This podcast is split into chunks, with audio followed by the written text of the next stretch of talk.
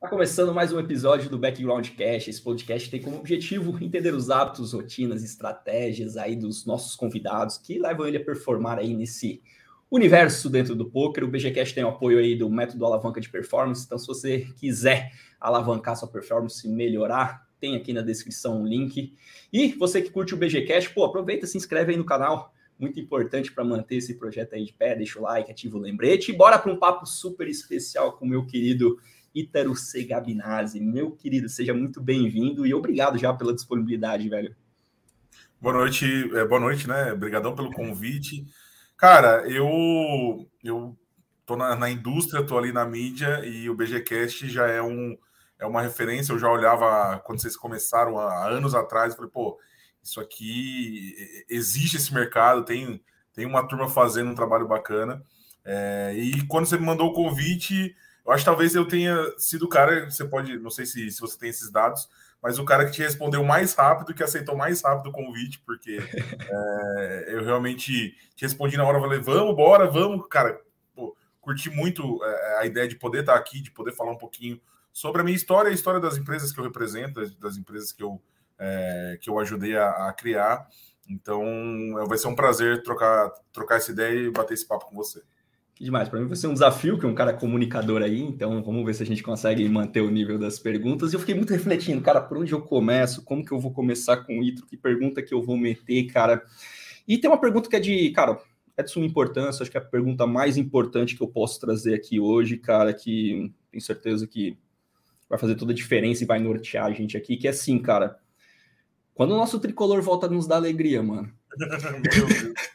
Na verdade, o São Paulo me deu muita alegria esse ano, velho. É porque, assim, eu. É, é, para quem torce para algum time como o São Paulo ou, ou torce para o Botafogo, é, a gente tem que começar a, a, nortear o nosso, a nossa alegria de outra forma. Por exemplo, eu fui no jogo do São Paulo contra o Palmeiras, no Morumbi, e a gente fez 1 a 0 deu 94 do segundo tempo, o Palmeiras empatou, 95 virou. O que, que acontece? Eu tive 90 e poucos minutos de alegria entendeu? E dois de sofrimento. Então, assim, eu começo, você começa a enxergar o mundo de outra forma, entendeu? Então, acho que basicamente é isso: é não, não focar em eles voltarem a nos dar alegria, e sim a gente conseguir extrair a alegria do que tem, né? Então, assim. Putz, cara, porque, rapaz, acho que a gente ficou muito mal acostumado também. Tem que saber sim, torcer sim, sim. Pro, pro, pro, Mas, isso, cara, é, é, engraçado porque é, esse ano foi o ano que eu mais assisti jogo do São Paulo, né? Eu moro, eu moro em Fortaleza. E desde, desde 2005 eu moro no Nordeste, eu era bem. Eu era. É, é, tipo, eu não, não ia muito para estádio, eu era. Pô, eu acho que eu fui. Quando eu morava em São Paulo, eu fui umas cinco vezes em, sei lá, oito anos. É, e com o trabalho, eu, eu tô, tô, tendo que estar em São Paulo direto. É, os times do do Ceará estavam na primeira divisão, então São Paulo estava indo jogar. Cara, foi o ano que eu mais assisti o São Paulo. Então, assim, é, apesar de ser uma fase ruim, talvez, talvez tenha sido um momento mais alegre, porque eu assistia de casa, assistia da TV e tal. Então você tá lá no estádio, cara, um gol. Cara, o gol que eu vi do Igor Vinícius lá no Ceará, ele é quase mais importante do que o gol do Mineiro que eu assisti de casa, entendeu? Entendi. Então, para mim tem sido uma. É, é, tem sido. A galera reclama, mas para mim foi uma temporada muito boa. Eu gostei de, de, do que o São Paulo fez, gostei da gente ter chegado nas finais. Acho que foi bem importante. Eu, eu, morei em São Paulo na época de 2005, 6, 7, ah, é. então pô, eu tava muito próximo. Aí hoje em dia, eu, hoje eu tô longe e não tem muito jeito. Mas vamos lá, cara, precisava perguntar isso para você, porque tá difícil. Mas vamos lá, mas eu vou começar mesmo Bora. pelo começo. Cara, quem que é o Ítero pelo Ítero, cara? Se você pudesse fazer um resumo aí um pouquinho pra galera, a sua visão de você por você mesmo, como o que, que você falaria pro pessoal? Eu achei que ia ser mais fácil, velho. Não... Cara, Itarão Segabinazzi, eu acho que é, é, eu, eu, eu, me defino em alguns locais, né? A gente precisa de, se definir no Instagram, no site, ali na, nas bios que a gente precisa fazer. Uhum. É, e eu sempre falo é, que eu sou um cara muito apaixonado por poker, apaixonado por esportes em geral e apaixonado por uma cervejinha. Tanto que hoje eu tô na água aqui, né? Então, motivos de, de, de da minha paixão ter, ter, ter se aflorado ontem. É, então, acho que eu sou um cara que eu sou muito. É, é, é eu me entrego muito às coisas que eu, que eu faço, entendeu? Então, eu me entrego muito à bebida, me entrego muito aos esportes. Então, eu sou o cara que, tipo, eu tava aqui Eu dei graças a Deus, você marcou 6 e 7, né? Tava assistindo. Deu certo, deu pra ver o finalzinho. E, é, aí também falei, cara, se você marcar no jogo do Brasil, não tem como, não tem como a gente fazer. Então, assim, eu sou um cara que de vez em quando eu tô de bobeira, aí eu, tipo, ligo a TV e eu passo quatro horas assistindo futebol. É, do nada, entendeu? E aí começa o tênis, eu tô assistindo, aí começa o futebol americano, vai, e aí tem o basquete da madrugada, e aí começa o campeonato o japonês, e aí, assim, eu sou um cara que sou muito apaixonado por isso. E falando um pouco mais do, do, do que eu acho que é a área que a gente está falando, que, que, a gente está falando, é o poker, cara. Tipo, eu cheguei, olhei para o poker e falei, cara, isso aqui é, é a minha vida, entendeu? Eu vou ter que me dedicar a isso, eu vou ter que fazer isso parte da minha vida. Então, eu acho que eu, se, for, se eu fosse me definir, seria isso.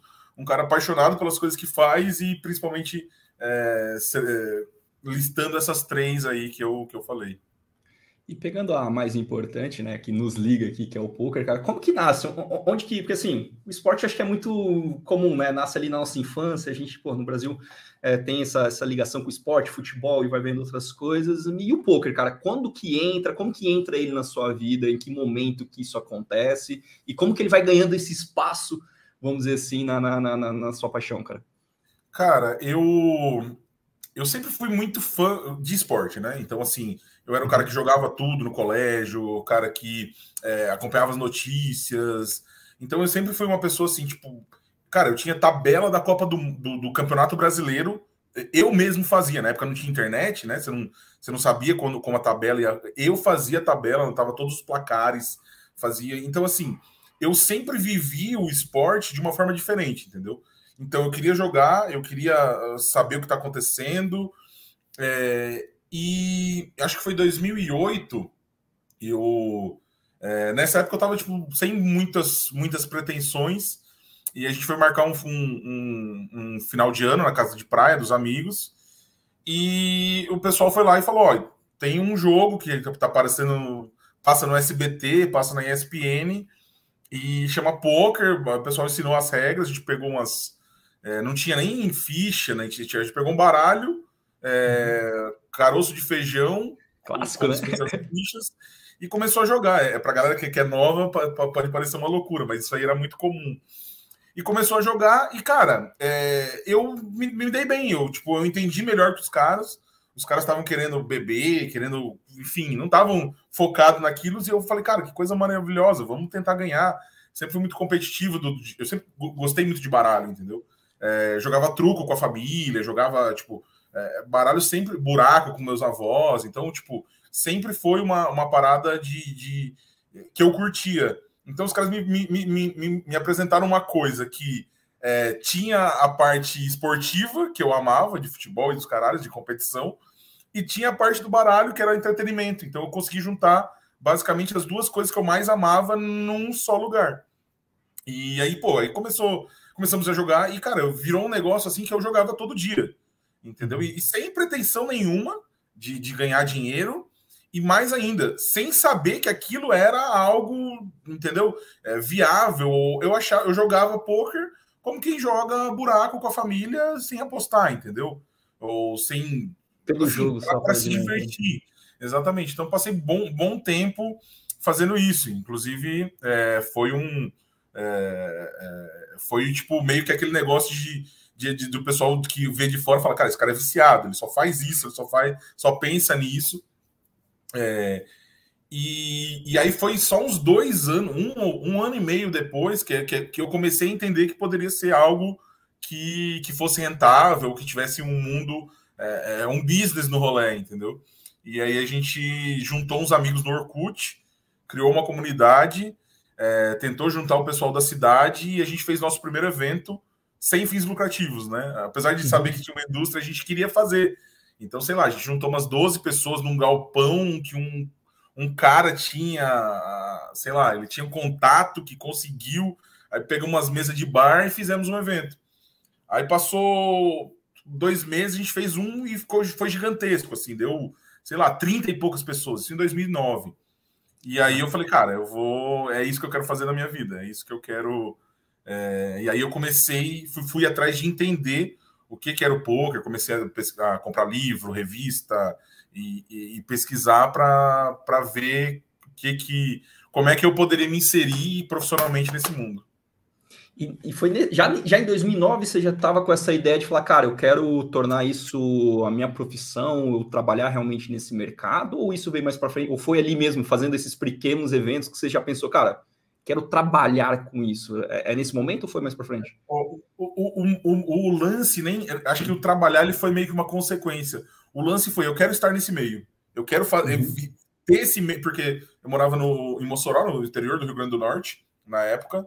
E lá não existia, entendeu? Então, assim, se não fosse eu fazer o negócio acontecer, não, eu não ia jogar, entendeu? Não, eu não ia jogar um, um evento ao vivo é, na minha cidade se não fosse eu que fosse organizar. Então, é, foi surgindo, a gente criou uma federação e criou um campeonato municipal que era maior, que era o maior do estado. Então, assim, a gente foi criar um torneio ali para a cidade que virou o maior do estado, virou referência. É, e aí daí para frente, cara, foi só é, só só crescimento, só é, conseguindo dar passos maiores, mas assim desde o início eu queria fazer em Mossoró é, o que eu via acontecer é, no BSOP, entendeu? O que via acontecer na WSOP era o objetivo de tentar fazer tudo o que não, não tinha na minha cidade, o que eu via nos, nos grandes centros acontecer no, pra, no, na minha região ali, com os, com os meus amigos, com as pessoas que aprenderam um pouco comigo. Cara, que top. Já pegando um pouco do, de gancho dessa nessa linha, porque assim, tava até comentando em off com você, né? Outro dia eu tava escutando um, um pouco da história do Condizila, né? Que é o cara do funk lá, o cara que, pô, maior canal do YouTube, provavelmente, do Brasil, absurdo. E ele falando que o sonho dele era viver de música, né, cara? E acabou que ele não é sendo músico, mas acabou não sendo músico, e hoje é o puta de um produtor, o cara fora e tudo mais. E eu queria fazer essa correlação com um pouco, eu queria saber sua visão, cara, porque muita gente acaba vindo no meio do poker. Você montou o evento porque você queria jogar. Muita gente vem porque quer ser jogador. E hoje tem uma indústria absurda em volta com inúmeras oportunidades. No BGCast, pô, trouxe a Fê, estou trazendo o pessoal que está um pouco mais ligado no, no off, vamos colocar assim, para entender e mostrar esse mercado para a galera. E eu queria saber assim, cara, é... pô, para um cara que às vezes está ali com o intuito de estar envolvido nesse mundo, na sua visão hoje, quais os caminhos que ele tem ali à disposição, cara? Se você pudesse dar um, jogar uma luz assim no mercado para o pessoal de uma maneira geral, para quem está iniciando nesse mercado, traz um pouco de visão, quais são os caminhos que alguém pode ter, fora ser jogador profissional, que isso daí já é, todo mundo já conhece muito bem, né? É, eu acho que o poker ele, ele, eu acho que você tem que enxergá-lo basicamente como um, uh, vamos pegar alguma coisa tipo como o futebol americano, como a NFL, ou tem várias coisas que eu posso correlacionar, mas sei lá, uhum. cara, ele é um mundo esportivo, entendeu? Que hoje não existe ainda, como existe a FIFA, como existe a NFL, não existe uma marca que cuida dela, entendeu? Não existe a, a, a confederação de pôquer que cuida do, é, do, do produto pôquer. Entendeu? Não tem uma FIFA, não tem uma. Exatamente. Cada um cuida do seu. Tem o BSOP, tem o KSOP, tem o WSOP, as empresas cuidam ali, mas não tem um órgão que fala, cara, como é que a gente pode melhorar isso? E aí, quando você é, começa a olhar para esses, esses, esses, essas empresas, NFL, Premier League, existe todo um cuidado com a marca, né? Então, é, os jogadores têm que fazer trabalho voluntário, é, eles têm que fazer media center, eles têm que é, estar presente ajudando a comunidade, é, eles vão a programas de TV, eles participam de entrevistas, é, eles se tornam celebridades. Então, assim, é, eu acho que quando você olha para o poker, você tem que olhar para ele como se fosse um produto igual o, a NFL, igual a Premier League, igual a Copa do Mundo, né? Para correlacionar alguma coisa que a gente está vendo agora, que está uhum. acontecendo. Uhum. Olha o trabalho que é feito. Tipo, a gente está, mesmo quem não gosta de futebol, está completamente imerso na Copa do Mundo, entendeu? Não tem como você é, é falar sobre outra coisa, viver outra coisa no, no, no, né, nesse mês que a gente está. Então, acho que se você começar a olhar para o, o, o poker como um produto, é, você vai ver que existe. É, como é que eu posso fazer? Eu posso me tornar um ídolo, eu posso criar um ídolo, eu posso agenciar um ídolo, eu posso trabalhar com coisas, é, é, com projetos sociais dentro do poker. é, tem muita coisa para ser feita que, que se você conseguir olhar para o poker como um produto, como um mundo que ele é, e aí você, cara, o, o, céu é o limite, cara. Tem tanto e tem muito espaço ainda, tem muito espaço para crescer. É, eu, é, a gente vê hoje, tipo, a Reg Life que começou há dois anos e explodiu, virou um negócio gigante. A gente vê os podcasts é, é, é começando. pô, cara, episódio 68, olha a história que está sendo criada, entendeu? Se a gente pega o PokerCast 200, a gente está fazendo o nosso lá engatinhando com 20, tem outras pessoas fazendo, entendeu? Então, assim, é, eu acho que o, o, o, foco principal é você olhar para o poker como um produto e você ir lá e criar alguma coisa que vai agregar para o poker, cara. E isso aí tem, tem infinitas possibilidades. Cara, você falou uma coisa interessante, né? De ter um alguém agenciando o esporte como um todo, um guarda-chuva ali, como o FIFA e tudo mais. Você vê algum movimento para ir um pouco nesse caminho? Você vê o... tendo essa possibilidade de talvez ter um ter uma marca global de poker assim que, que viesse que viesse fazer esse trabalho ou, ou não faz sentido? Eu acho que não, eu acho que nem, nem faz sentido ter, entendeu? É, porque o que, que acontece? O crescimento do poker ele vem justamente da falta de é, regras. Não é regras, na verdade. É, é, da falta de talvez burocracia. Quadradinho, né? De tá no... Exatamente. É, é, é, a falta. Por exemplo, você jogar futebol profissional hoje, você tem que é, fazer um, um cadastro. A é ruim, é difícil, né? É, tem, que, tem que enviar um negócio, tem que enviar um, alguma coisa para o BID, aí o campeonato tem que aceitar, tem que ter um contrato com o time. Então, assim, tem um mundo gigantesco que precisa de uma, de uma instituição que cobre isso. No poker, cara, se, se eu pegar, sair andando na rua, for ali, eu vou jogar o KSOP, eu vou pagar o bain e vou jogar, vou só apresentar um documento, entendeu? E a gente viu já, eu já vi, por exemplo, BSOP em 2013, tinha que ter cadastro para jogar, entendeu? E você pagava uma taxa para a federação. Então, tipo, só aquilo lá já era um impeditivo, entendeu? É, tanto que hoje em dia você não, cara, você, você chega com o documento e vai jogar.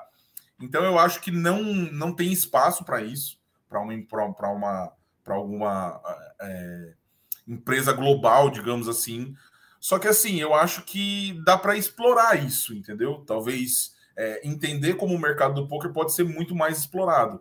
É, o mundo poker está tentando fazer isso. A gente tem é, alguns projetos, como por exemplo o Mundo Poker Awards, entendeu? A gente olha para o mundo poker, talvez como não como alguém para gerir o poker, né? mas para gerir a parte do, da, da mídia, a parte uhum. da, do glamour, entendeu? De, de contar história, de criar ídolos, de, de, de, criar ídolos, não, de fazer com que os ídolos sejam tenham Isso. contato com o público dele, entendeu? Então acho que talvez mais nesse sentido. Cara, isso eu acho bem interessante porque eu conheço muito jogador e muito jogador que, cara, poderia estar num papel de ídolo, como hoje em dia nós temos um, alguns nomes, mas eu vejo que não é muito difundido. Você acha que isso é um papel da mídia? Você acha que é uma coisa que a gente poderia trabalhar com os jogadores? Como você vê isso se desenvolvendo daqui para frente, cara? Eu acho que o poker ele tem, um, ele tem uma particularidade é, é, que, assim, quem se dá bem no poker é uma pessoa que estuda muito. É, e aí a gente pega, por exemplo, um atleta profissional. O estudo dele é a parte de física ali, é, é o uhum. treino, é, é, uma parte não tão mental, entendeu? O jogador de poker ele tem que cuidar, da, obviamente tem que cuidar da, da, da, da, parte física, mas o foco dele é passar tipo duas, três horas ali, os melhores, né? Os passam duas, três horas focando em estudar.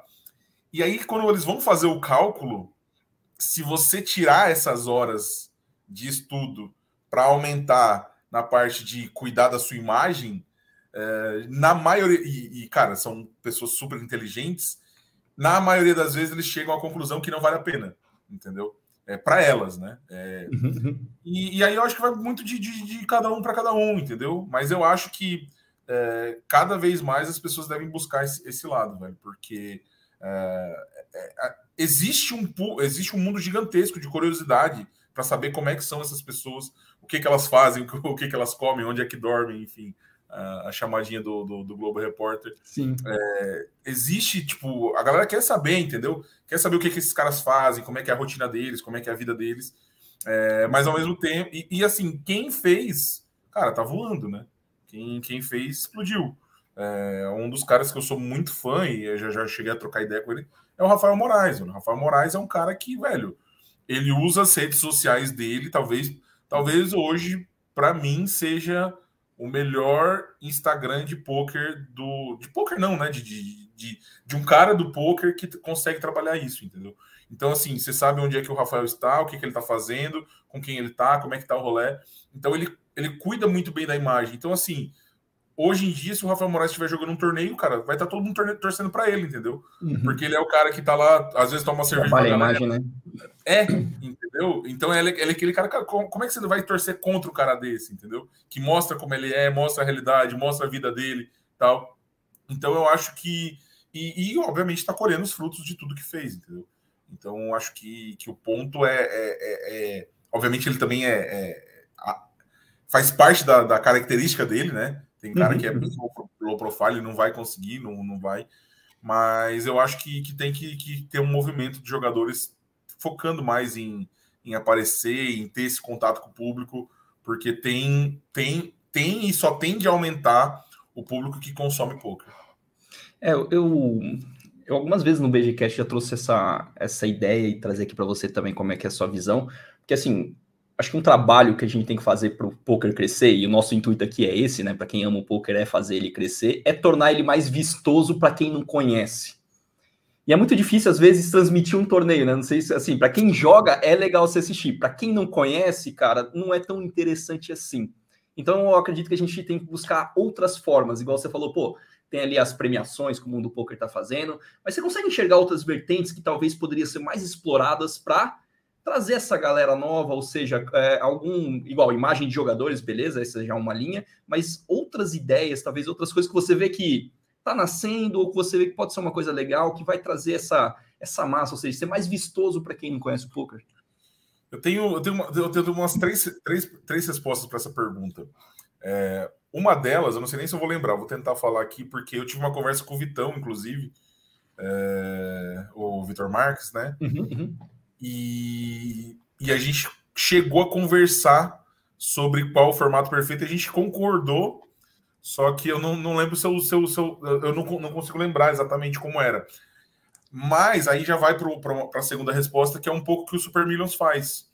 É, o Super Millions, eles. É, fazem um. Eles, eles gravam ali um show e, e eles, eles, eles vão cortando as partes é, é, mais chatas, não colocam break.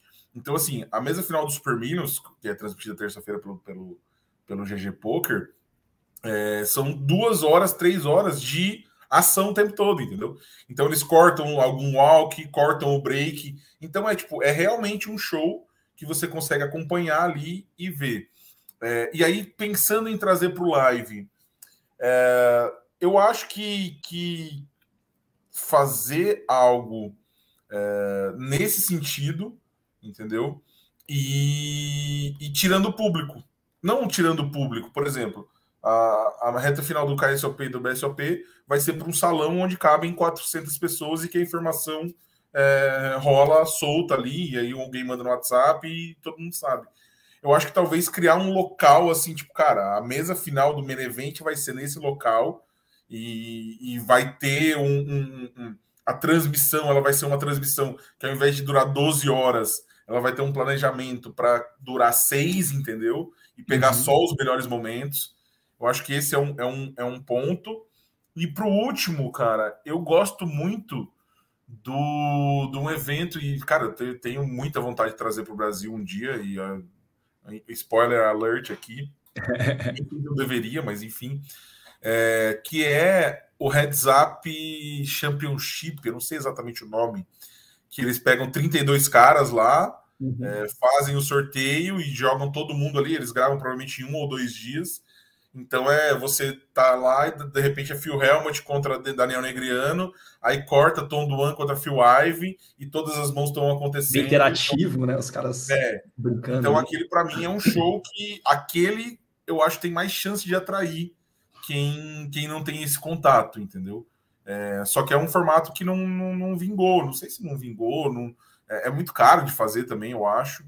É, e aí eles meio que, que, que, que, abandonaram. Virou, na verdade, aquele duel, né? Que o Phil Helmut tem jogado e tudo mais. Uhum. Mas aquele eu já não acho tão interessante, porque é um contra o outro e ponto, entendeu?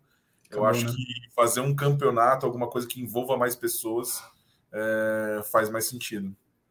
E, cara, pô, além ali do mundo poker que você trabalha, tem também o seu envolvimento com o SOP, em divulgar e tudo mais, e participar do evento, você já planejou o evento. Eu queria saber, cara, você contasse um pouco como que é o planejamento de um evento do tamanho do KSOP, cara. Quanto tempo começa para preparar? Como, como que é esse background ali de, de, um evento desse, cara? Como, como que isso nasce? Como se isso desenvolve? Como são definidos ali as coisas que vão acontecendo? É, eu, eu cheguei no KSOP em 2019, né? O KSOP já tinha, já tinha se não me engano, quatro, quatro anos de história. E, e é, uma, é um sentimento que eu tive e, e que basicamente norteou o, o trabalho, o, o, meu trabalho nos últimos anos, cara. É, o KSOP tinha um, um defeito. As pessoas não sabiam quão foda eles eram, entendeu? E quando eu cheguei, eu cheguei com a mesma impressão. Então, é, quando eu cheguei, eu me surpreendi. Eu falei, cara, isso aqui é muito bom, velho. Os caras estão nos maiores locais, nos maiores resorts do mundo, nas, nas melhores paisagens, nos melhores destinos. A, a equipe é, é sensacional. Você está num evento ali, cara, você não deve nada a, a eventos de fora do país. É, já existia uma mídia competentíssima. É, faltava, obviamente, alguns ajustes lá. Eu falei, uhum. cara, o meu objetivo aqui é fazer com que todo mundo veja que o KSOP é um baita de um evento. E eu acho que a gente conseguiu isso, né? Eu acho que é, quando eu converso com as pessoas, quando a gente recebe os jogadores, a gente é, é, ouve isso e fala: caraca, velho, muitos que chegam pela primeira vez, cara, não sabia que era tão, tão, tão, é, é, tão bem feito, tão bem organizado. É, e que, obviamente, eu tenho uma parcela mínima disso, né? Uhum. Mínima mesmo. E, mas fico feliz de, de com, a, com essa ajuda no marketing, da gente conseguir que as pessoas enxergassem isso. E sobre o planejamento, cara, é, hoje em dia é muito fácil, né? Hoje em dia é, existe uma equipe gigantesca que trabalha. É aquele muito fácil que é assim, cara. É, hoje a gente está planejando um evento que vai acontecer há três meses e é, é trabalho, envolve 100, 200, 300 pessoas. E, e cara, é, é muito engraçado porque, assim, durante o evento, basicamente o trabalho ele parece que não é nada, porque o trabalho grosso mesmo ali vem pré-evento. Assim, acho que durante antes do KSOP Special, que foi em, em agosto, eu passei um mês, um mês, basicamente tendo reunião das, das 10 às, às, às 8, todo dia, com todos os setores, com todas as áreas, para ver o negócio acontecer, para fazer o negócio acontecer, e rodou o mais liso possível. É, isso só no meu setor, né? Fora, a gente fala, sei lá, de uns 5, 6 setores diferentes é, a parte financeira, a parte de é, estrutural, a parte de, de, montagem, a parte de equipe. Então, assim, é um trabalho, é um trabalho, mas, cara, é muito gratificante quando a gente vê lá salão lotado, todos os elogios que a gente recebeu, é, é cara, é, paga qualquer esforço que a gente teve. E para que caminho que tá indo esses eventos, cara? Porque assim, vem ganhando corpo cada vez mais, tem cada vez mais eventos desse, ou seja, pô, BSOP tem vários, KSOP tem vários ali acontecendo de, de, de tamanho é, nacional, e você vê eles indo para que caminho, assim, se você pudesse fazer uma projeção nos próximos anos, o que, que a gente pode esperar desse tipo de evento aqui no Brasil? Eu curto muito uh, basear minha, minha, me nortear com o que acontece fora do país. É, eu, eu, eu entendo que em alguns setores o Brasil ele vai estar alguns anos atrasado em relação ao que acontece nos outros países. Então, por exemplo, quando a gente pega a parte do poker, obviamente ele está anos luz atrás do que acontece nos Estados Unidos, né? Porque o poker é novo, lá tem uma cultura já centenária, enfim. Então, assim, é, quando eu faço essa projeção, eu falo, cara, o que, que acontece nos Estados Unidos? Estados Unidos hoje tem cassino, Estados Unidos tem. É, é todo mundo joga poker, uma, uma criança de 10, 12 anos já, já, já joga, vê isso na TV, os programas falam sobre poker. É, o, o Sfandiari, que foi campeão do, do, do Androp, quando, uhum. quando ele foi na semana seguinte no, no, no UFC, que teve em Las Vegas, botaram a, a câmera na cara dele, Apareceu lá, campeão do Androp, todo mundo batendo palma, o cara ovacionado, entendeu? Nossa. Quando é que a gente vai ver isso no país? Tipo, o André Acari no jogo do Corinthians, vai vir uma, uma tela na cara dele e falar, pô, André Acari, campeão mundial, e o pessoal bater palma, entendeu? É, isso é, um, é uma coisa que ainda não aconteceu. Só que eu falo, eu, eu, eu, cara, não tem como não ser isso, entendeu? Não tem como não ser isso no nosso futuro. Não sei se ainda na geração do André Acari, entendeu? Mas é, talvez daqui, sei lá, 10, 20 anos, o, o caminho é esse. Então, eu já, já tive algumas discussões sobre é, talvez ser uma bolha que vai estourar e os eventos não, não pararem de dar certo, mas, cara, eu acho que é, é, é não vai parar de vir novos jogadores, não vão parar de vir novos profissionais. O poker vai começar a, a ocupar lugares que nunca foram antes. A gente está vendo caras como Gabriel Pensador, é, o pessoal do, do, CS, grandes nomes, grandes, grandes personalidades que têm um alcance na mídia é, tradicional e que estão é, vestindo a camisa do poker. E vestindo mesmo, entendeu? Porque, é, cara, o Gabriel Pensador, ele tá consumindo poker ali com, com farofa, porque ele joga e gosta e quer saber. Gosta e se envolve, né, cara? É, ele tá apaixonado por isso, cara. É, é apaixonante, entendeu? Então, assim, quando a gente traz pessoas como Gabriel Pensador para jogar, vai ter mais outras pessoas, mais outras pessoas que têm esse acesso à mídia é, é, é, também passando pelo mesmo processo. Então, assim, é, só vejo crescimento e quem, quem, quem chegar cedo, quem chegar agora, que, é, vai ter, vai, vai, acho que vai ver muitas coisas boas, cara. Vai ver muitas coisas legais acontecendo e participando de coisas bem bacanas. É, eu vejo às vezes pessoas falando, ah, tá, tá estourando a bolha, tá ficando saturado e tudo mais, o poker e tal. Quando você escuta isso, faz sentido, cara? Tá aí o Mystery Bounty para dizer que, que é, é, cara, tem que renovar, né? Tem que renovar, você tem que fazer várias coisas. Então, assim, esse formato do Mystery Bounty mostrou que tem muita coisa para fazer. É, e, e, eu acho que talvez tenha sido a grande invenção do poker, sei lá, nos, desde a desde a transmissão com cartas reveladas. É, porque te dá a oportunidade, obviamente que a cartas reveladas foi outro, outro sentido, mas ali, é, porque te dá a oportunidade de, cara, é, você saber que você não precisa mais passar seis dias para ganhar um grande prêmio, entendeu? Não é mais aquele negócio, eu preciso ser o melhor. Então, assim, ele, ele abre um leque de pessoas que querem jogar que é, cara, é, é, absurdo, entendeu? Porque assim, você vai jogar um torneio de mil reais com quatro mil pessoas.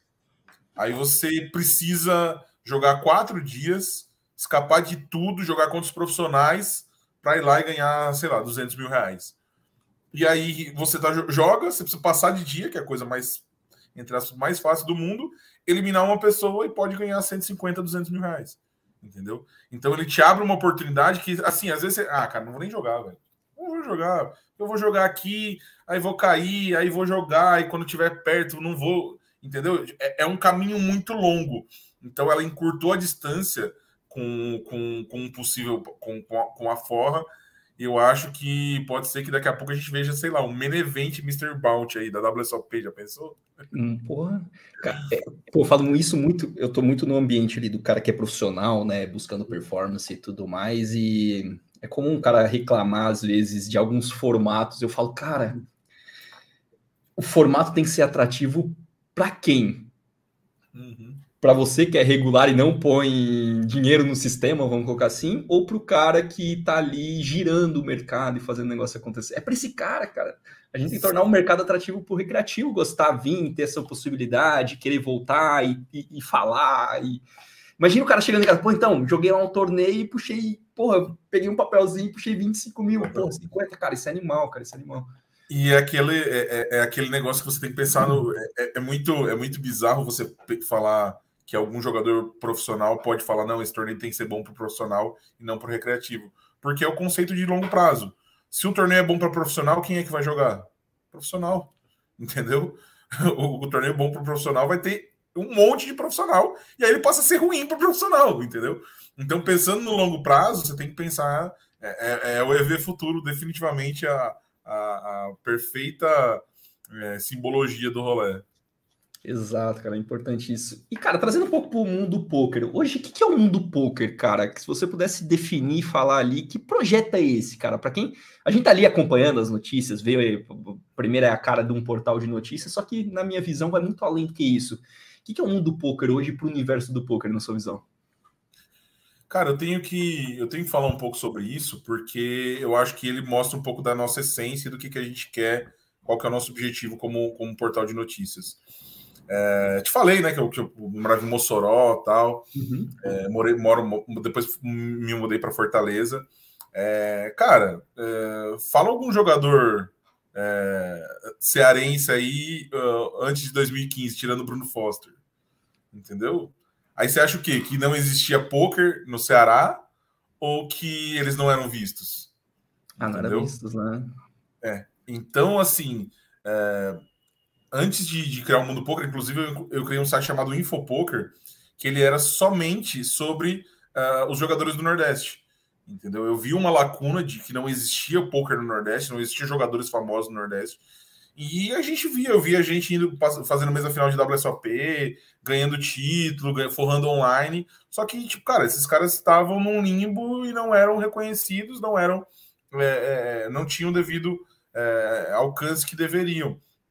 Então houve essa criação é, do Infopoker e a gente o site durou ali uns dois anos. Então a gente cobria jogador do uh, nordestino no BSOP quando o BSOP ia para o Nordeste, quando tinha jogador brasileiro no, no, Minas, jogador cearense no Minas a gente acompanhava, quando tinha um jogador de, do Rio Grande do Norte na, na WSOP a gente noticiava.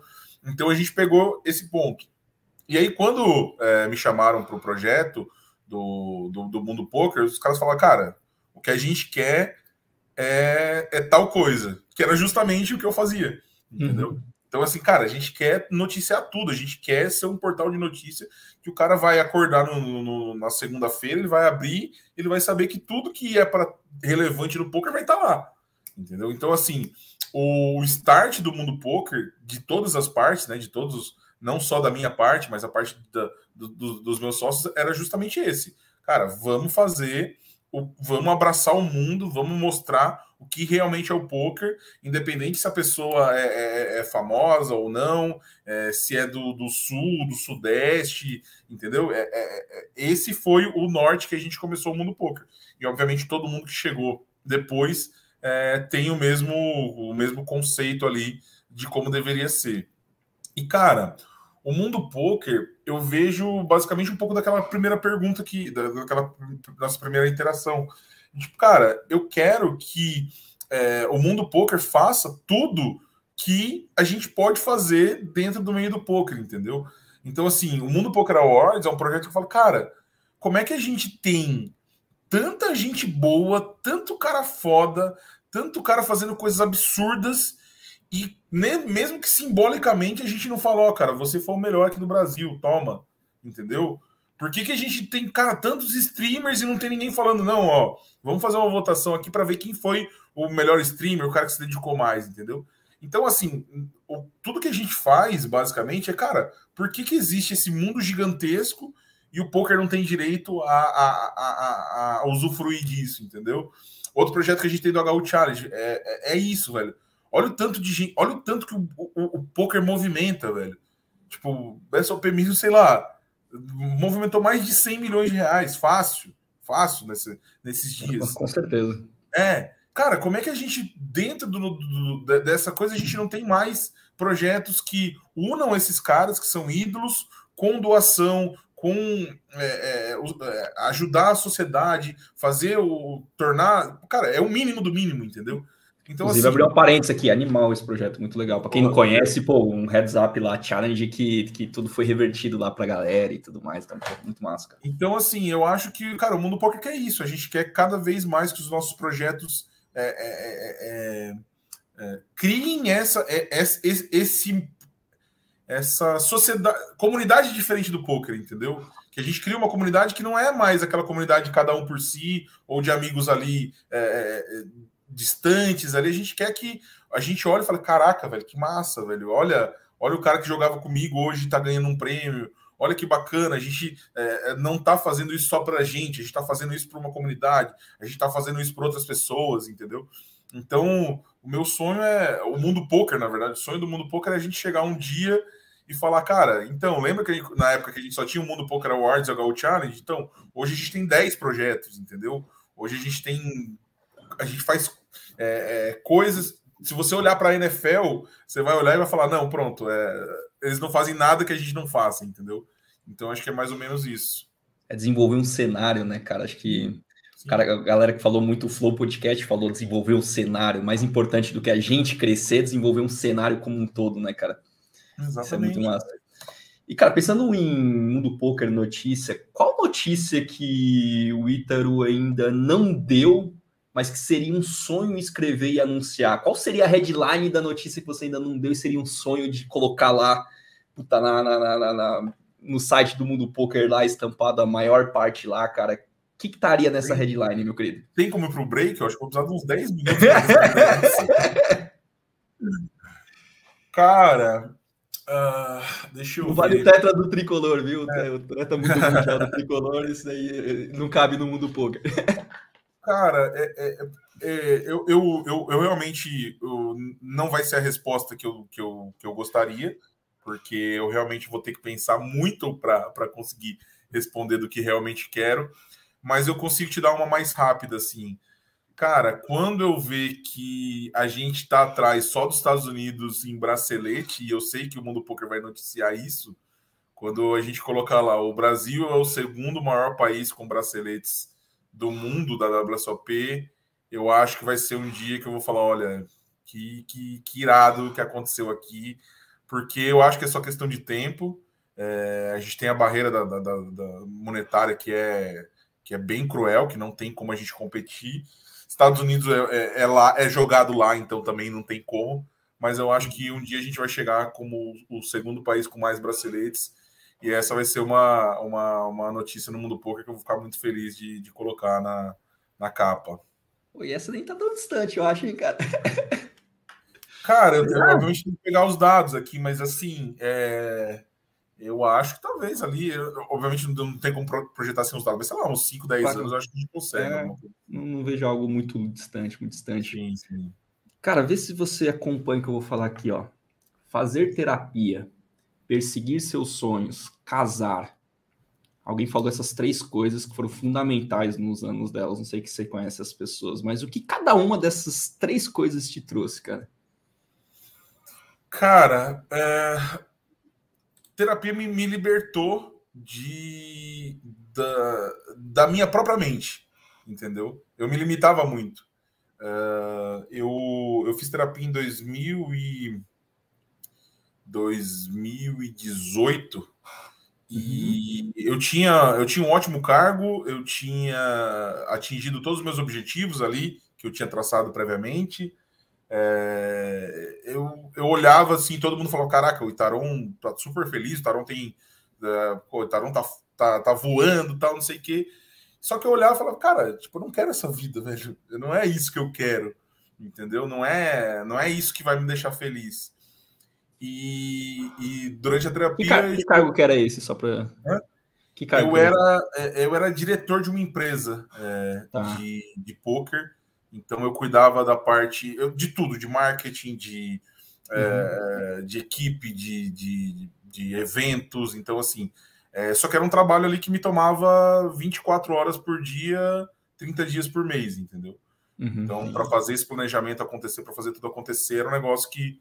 E eu não tinha a parte lúdica, a parte, é, a parte que, eu, que eu acho que é o meu, meu principal, que é a parte criativa, entendeu? Então, não, é, como eu trabalhava ali, fazia o negócio acontecer, eu não podia, eu não tinha tempo de pensar em como as coisas poderiam melhorar. É...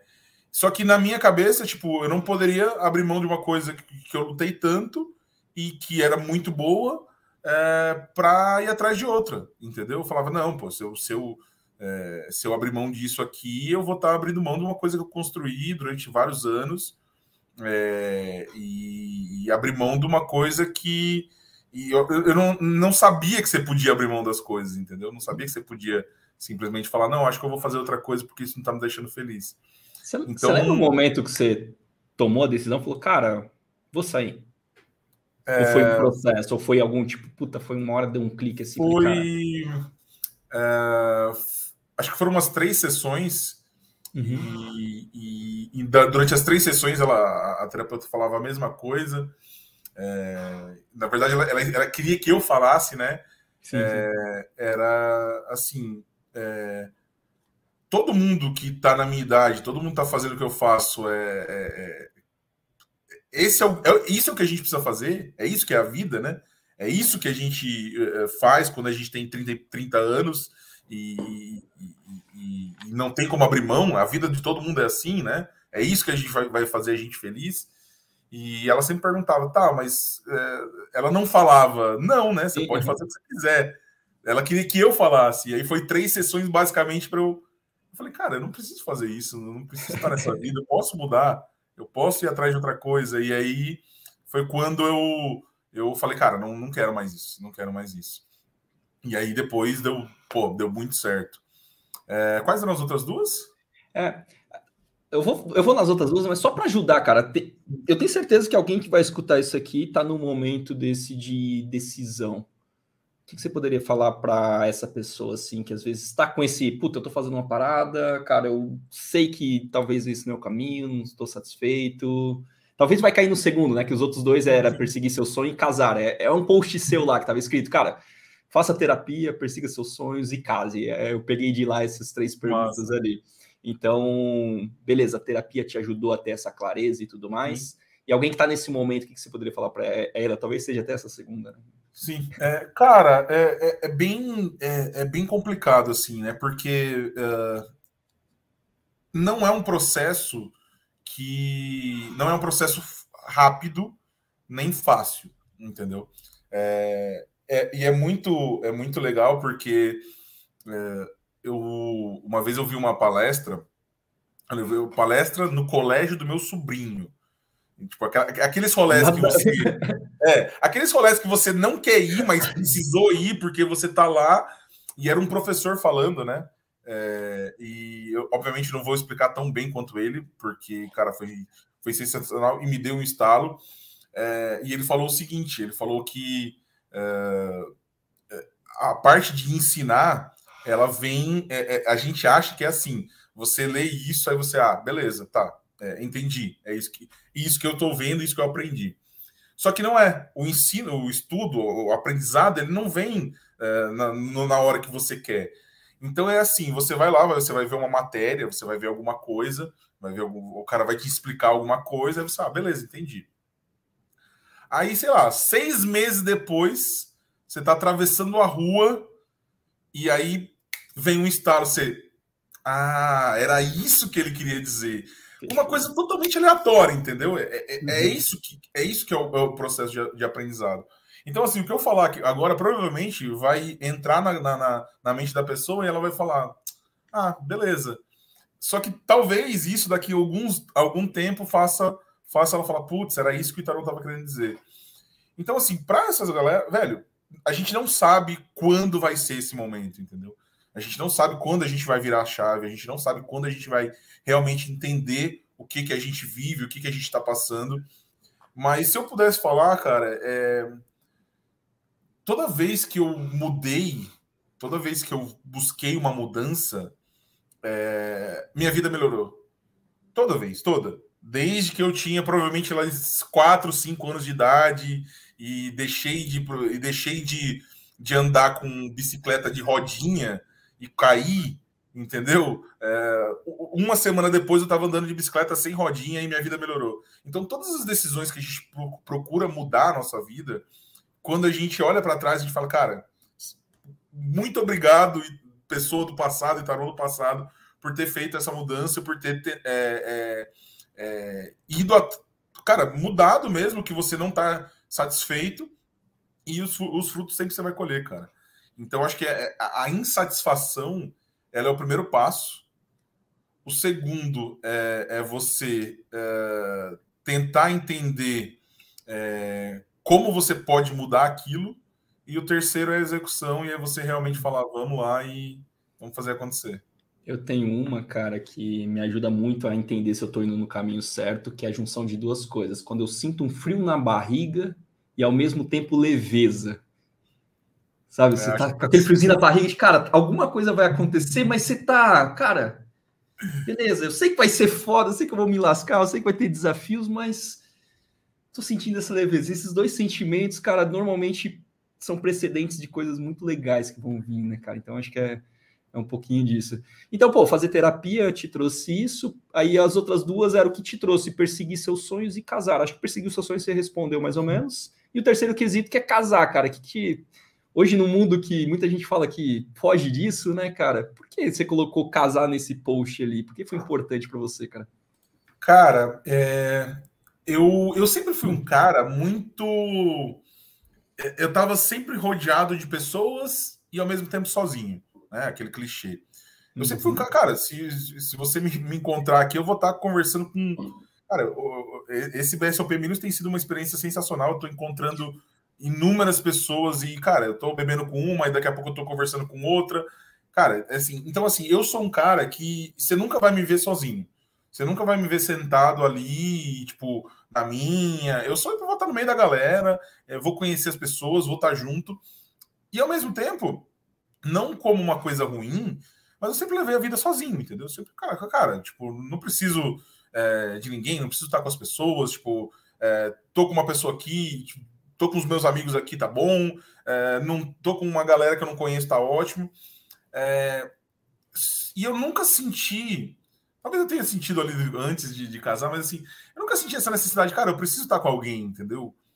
É, e, e ao mesmo tempo, é, eu sou, pô, sou muito apaixonado pela Fernanda. A Fernanda é uma pessoa uhum. sensacional. Eu não tenho nem como, como descrevê-la. Às vezes eu, às vezes eu tento nos posts e tudo mais, mas é, eu realmente não, não, não sei como, é, como fazer isso é, é normalmente, porque ela é, é uma pessoa que que me ensinou muito, que, que eu aprendo diariamente.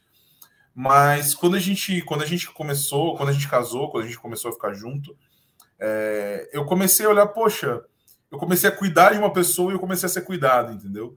É, eu comecei a ver que todos os meus problemas eles não precisavam ser resolvidos só por mim, entendeu? É, eu tinha eu tinha uma pessoa, obviamente, é, a gente acaba ficando muito tipo, cara, eu não quero dar trabalho para minha família, eu não quero dar trabalho para meu amigo para dizer que eu tô mal, eu não quero. E, e, só quando você casa com alguém, não tem como, não tem como você não fazer isso, entendeu? Não tem como você chegar e falar, não, Fernando, tá tudo bem, vamos dormir. Tá, não tem, entendeu? Tem que falar, nossa, tá foda, eu tô estressado, entendeu? Então eu comecei, quando, quando eu casei, eu descobri... Tem como se esconder, né, cara? Exatamente. Eu descobri que eu não precisava resolver todos os meus problemas sozinhos e, e eu percebi que tinha uma pessoa ali que podia me ajudar e ao mesmo tempo é, é, ajudar os, a solucionar os problemas da vida dessa pessoa, né? Que é um casamento, que é essa parceria. Você percebe duas coisas. Uh, primeiro você fala, caraca, velho, é tão fácil, né? É tão simples o problema que ela tá passando, porque não é, não é o meu, né? E, e, e, também que você consegue ser útil, entendeu? Então, assim, quando você está resolvendo problemas de outras pessoas, ali, quando você está ajudando, dando um apoio, é, você acaba aprendendo muito.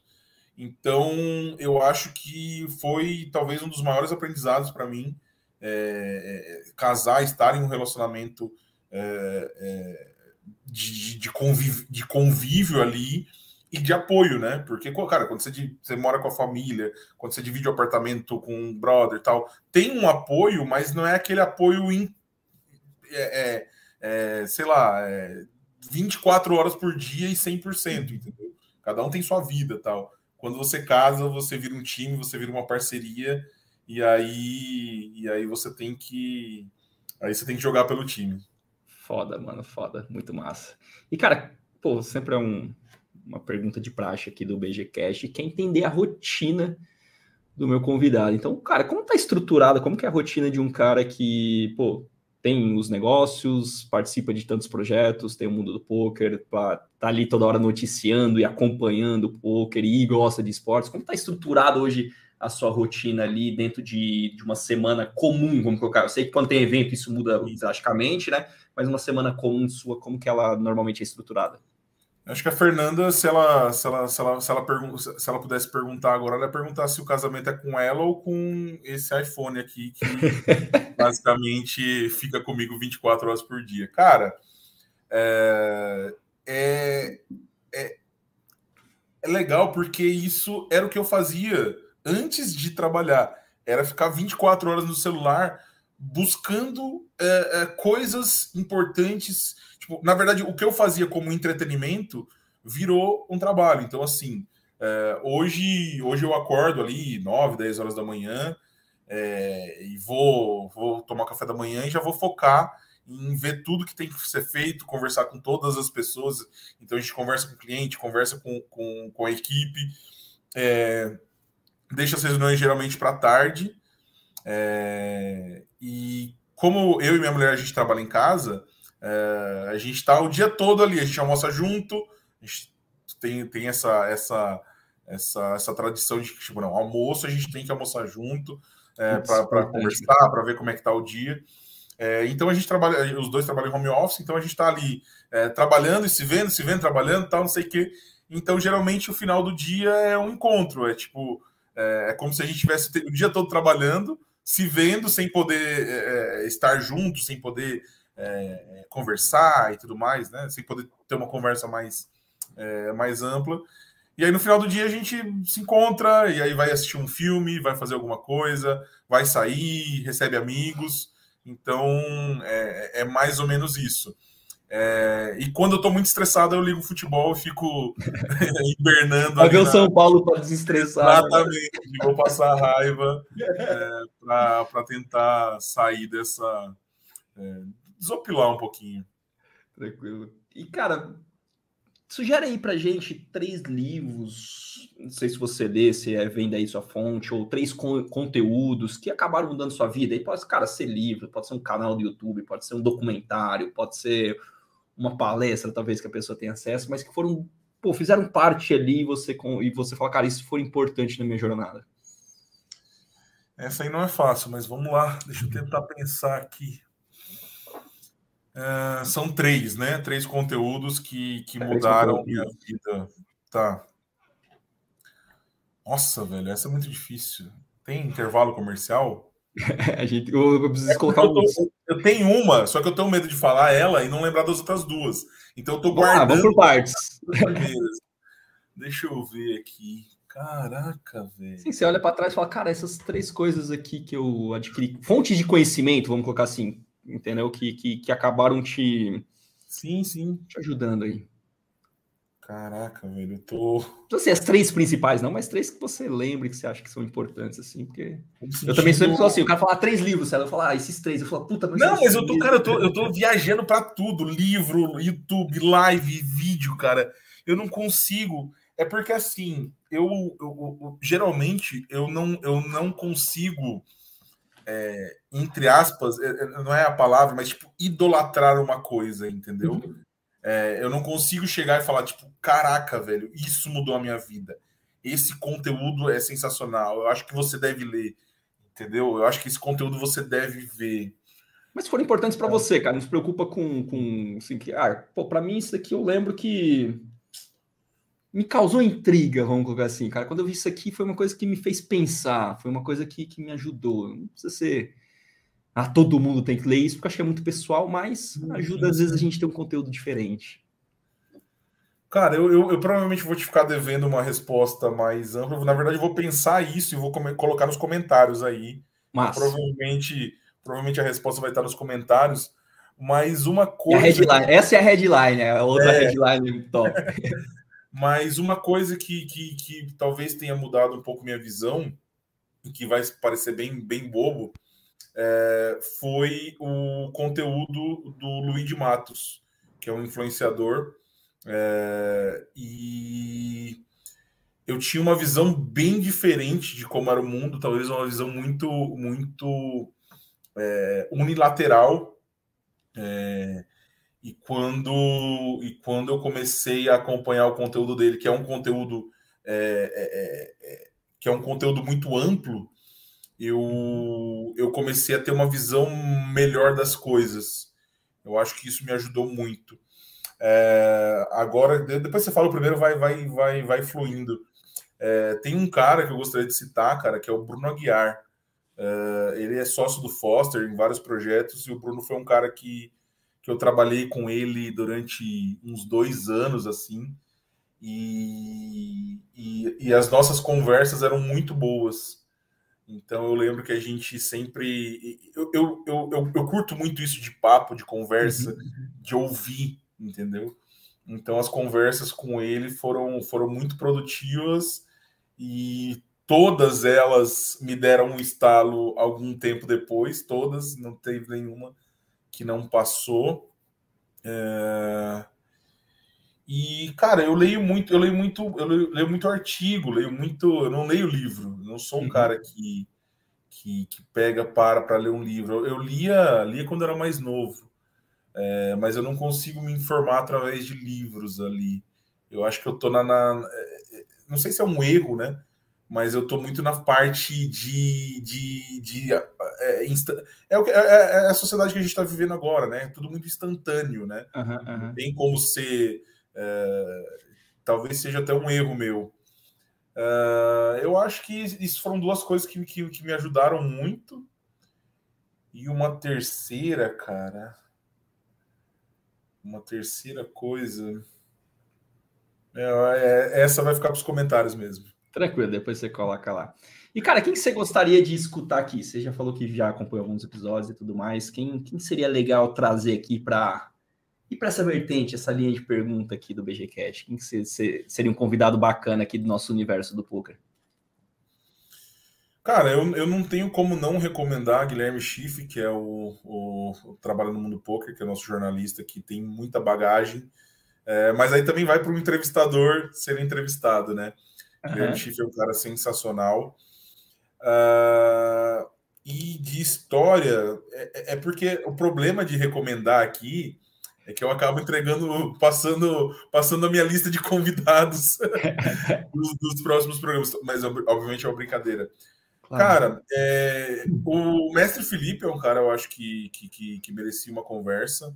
É, a gente ainda não teve a oportunidade de falar com ele, mas o mestre Felipe é um cara é um cara bem bacana, um cara que eu curto. E tem um, tem um que, que você não vai conseguir. Mas se você conseguir, eu vou, vou bater palmas, cara. Tem um cara chamado Vitor Teixeira, é, o TXR1, do, do online Vitor TXR1, que é um cara que eu convido direto para os podcasts e fala, cara, você, sabe que eu não gosto de mídia, eu não vou tal. Eu acho que um dia ele vai, vai querer aparecer. É um cara que, que, que conhece, já foi campeão uhum. do, do, do BSOP. Ele é um cara que tem, tem uma visão muito bacana do poker, de como funciona. É, e seria uma conversa que eu acho que seria é. Bem legal para os dois lados. Conheço tem um amigo em comum que é o Ivan Limeira. Você deve conhecer, pô, de Fortaleza aí, com certeza. É, o Ivan não chame, não, viu? O Ivan só. não. Pode, pode chamar alguém? Ivan Sim, Limeira, vou... pode anotar aí. Vou... Vou, vou, vou, esse, esse código tem que mandar para ele depois, porque. meu querido, é. Pensando no, no, Guilherme e no mestre Felipe, que pergunta se não pode faltar para ele, cara? Alguma coisa. Pô, Marcelo, se você for conversar com ele, cara, é importante você perguntar isso aqui. Principalmente pro Gui, né? Eu acho que o mestre você também vai fazer a pergunta para ele, né? Então. Cara, o Guilherme. O que, que é, é uma, alguma história, alguma vertente, alguma coisa que é importante eu perguntar para ele? seria, seria mais uma, um estudo de pauta ou seria mais uma pergunta mais elaborada? Assim? Uma pergunta que você faria para ele. Uma, uma história cara... engraçada de Guilherme Schiff ou seria mais alguma coisa uma resposta? Uma, uma, uma, curiosidade que vai trazer bastante valor assim para a galera, sabe? Uma coisa, cara, se ele contar essa parte da história dele ali, acho que vai agregar muito para a comunidade, pessoal. Que pode ser uma tá. história, óbvio, obviamente, é, né? Eu acho que eu acho que pode ser o, o, o desafio, como é o desafio de entrevistar pessoas, porque é, você provavelmente sabe a resposta, mas o público não sabe, que é muito difícil. E o Guilherme já me falou algumas vezes dos desafios que ele tem. Para quem assiste os TVcasts, com certeza é, parece que não é desafio nenhum. Mas, cara, fazer um, uma entrevista, fazer um, obviamente, nem, sem nem, nem falar sobre, sobre o trabalho que existe, mas é, desafia, é desafiador é, e ele é um dos melhores do país É, digo que ele é o melhor jornalista de poker que existe no, no Brasil, sem, sem sombra de dúvida. Então, acho que pegar uma resposta dessa de um cara como ele uhum. seria bem, bem interessante.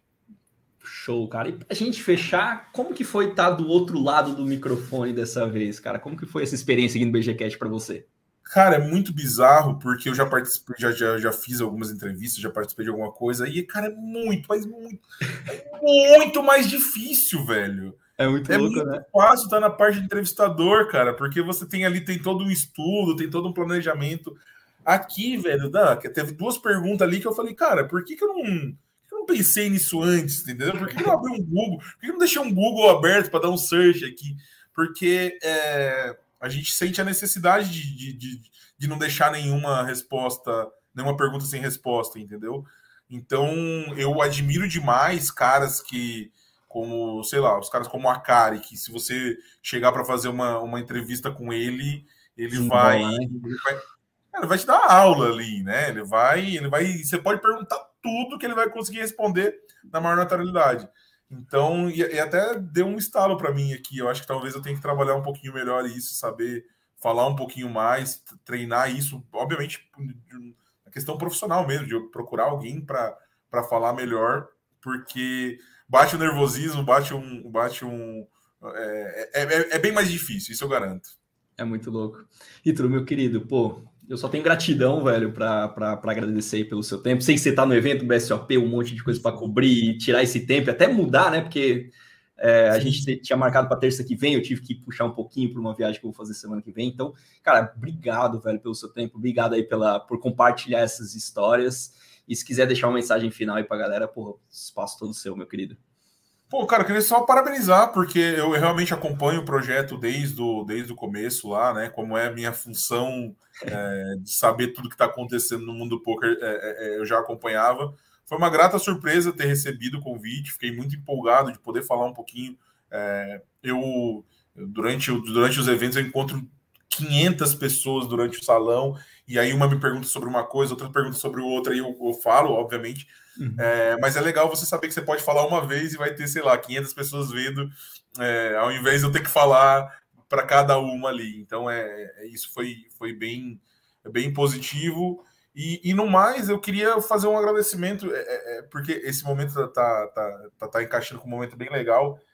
eu recebi desde, acho que desde o Special, a gente também, o, o Mundo Poker, ele, nesse, nesses últimos seis meses, a gente cresceu de uma forma é, bizarra, assim, a gente teve presente em todos os lugares, né? Então a gente teve no, no, no, no, no Campeonato Brasileiro por Equipes, teve no KSOP Special, teve na WSOP, estamos aqui no BSOP. E, cara, as mensagens, as conversas que a gente tem, o pessoal agradecendo, o pessoal parabenizando pelo trabalho, é um negócio assim sem preço, entendeu? Então, meu, meu, o meu jornalista recebe elogio, social media recebe elogio, e a equipe recebe, a gente fica trocando e fala, pô, acabei de falar é, sei lá, com tal cara que é um puta de um jogador, fala, cara, adoro o trabalho de vocês, entendeu? Então, só queria deixar o que eu, o que eu queria falar é agradecer essa galera que, que vem nos falar, que vem elogiar nosso trabalho e que eles são, cara, eles são quem coloca a gente na certeza que estamos no caminho certo.